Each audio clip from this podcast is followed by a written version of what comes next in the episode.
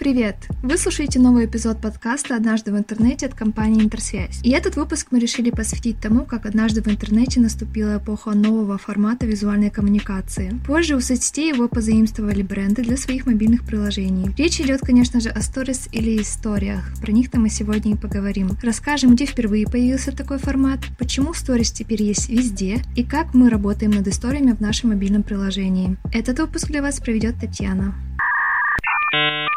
Впервые истории появились в 2013 году в Snapchat, мессенджере для обмена короткими видео и фотографиями. В первую очередь приложение было популярно у американской молодежи, в основном из-за того, что весь контент в Snapchat был временным и исчезал через сутки. За границами США приложение особо не прижилось. Также в мессенджере было множество инструментов для украшения фотографий, стикеры, фильтры и различные маски, которые тоже потом перекочевали в Instagram. Главную фишку Snapchat, те самые stories, соцсети скопировали в 2016 году. Удачнее всего это сделал, конечно же, Instagram, ведь ежедневно у сторис Инстаграма больше 200 миллионов активных пользователей. Не секрет, что истории сейчас популярнее обычных постов. Успех такого формата очень легко объяснить. У ленты Инстаграма высокая планка качества. Не все могут подниматься в горы каждые выходные, выкладывать фотографии еды из ресторана или фоткаться на пляже.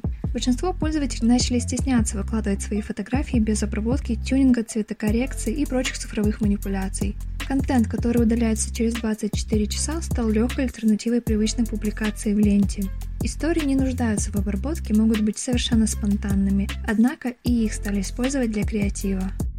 Многие бренды и деятели искусства начали экспериментировать с новым форматом, придумывать с помощью сторис игры и даже целые сериалы. Одним из самых запоминающихся проектов стал веб-сериал «Истории Евы» профиля Eva Stories. Сериал был основан на дневниках еврейской девочки Эвы Хейман и был опубликован 1 мая 2019 года. В сериале история Евы рассказывается так, как если бы она снимала свою жизнь на смартфон и выкладывала в истории. Создатели сериала объяснили выбор такого формата. Они хотели привлечь внимание молодежи, которая сконцентрирована в соцсетях, к изучению истории Холокоста. Аккаунт Eva Stories привлек внимание полутора миллионов пользователей соцсети, но вызвал противоречивую реакцию. Немного позже появился другой тренд на Stories. Так как формат стал популярен и успешен, на него обратили внимание бренды, и со временем истории стали появляться в мобильных приложениях крупных компаний. Через Stories рассказывают новости, дают полезную информацию или развлекают, пока вы ждете такси. Мобильное приложение «Интерсвязь Умный город» тоже не отстает от трендов. И в мае 2020 года истории в нашем мобильном приложении стали доступны для всех пользователей. Над контентом, который каждый день обновляется на главном экране, трудятся несколько отделов. Это сотрудники отдела рекламы, разработчики мобильного приложения, специалисты по машинному обучению и продуктовой аналитике. В историях мы делимся с пользователями полезной и интересной информацией о технологиях, продуктах, услугах компании и о многом другом.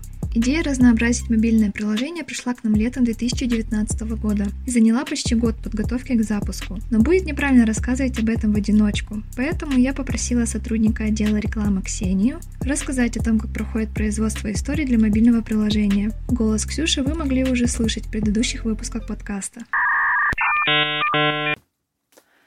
Привет, меня зовут Ксюша, я работаю в отделе рекламы и делаю истории в приложении «Интерсвязь. Умный город». Однажды, когда истории в мобильных приложениях только-только стали появляться и были у самых избранных, мы решили, что нам они обязательно нужны. Ведь это отличный инструмент взаимодействия с нашими абонентами и пользователями. Было это на минуточку летом 2019 года, то есть год назад. Мы собрались отделом, обсудили, и честь вести этот проект выпала мне. Первым этапом была разработка концепции и технического задания, с которым мы отправились к нашим коллегам в отдел мобильной разработки и машинного обучения – Стоит отметить, что почти за год от написания первой версии концепции ТЗ до запуска истории документ претерпел столько редакций, что уже даже мне не вспомнить, с чего именно мы начинали. Со стороны пользователя это выглядело так, что однажды он обновил приложение в очередной раз, и у него появились истории. С нашей стороны это несколько месяцев непрерывной работы. Мы пишем истории о технологиях, начиная с транспорта будущего и заканчивая повседневными технологиями, с которыми каждый сталкивается в обычной жизни. Так что это может быть не только интересно, но и полезно для наших пользователей. Над тем, чтобы вы каждый день получали новый и интересный контент, работает 5 человек. Справляться удается благодаря отлаженному процессу производства. В начале недели на каждого сотрудника выставляется определенный план, и каждый из нас работает в комфортном режиме. Подготовка текста и визуалов – индивидуальная работа. Дальше все истории согласовываются, вычитываются и выгружаются в интерфейс. Каждый пользователь в день видит свои уникальные четыре истории, так что можно сказать, что в нашем приложении эксклюзивный контент.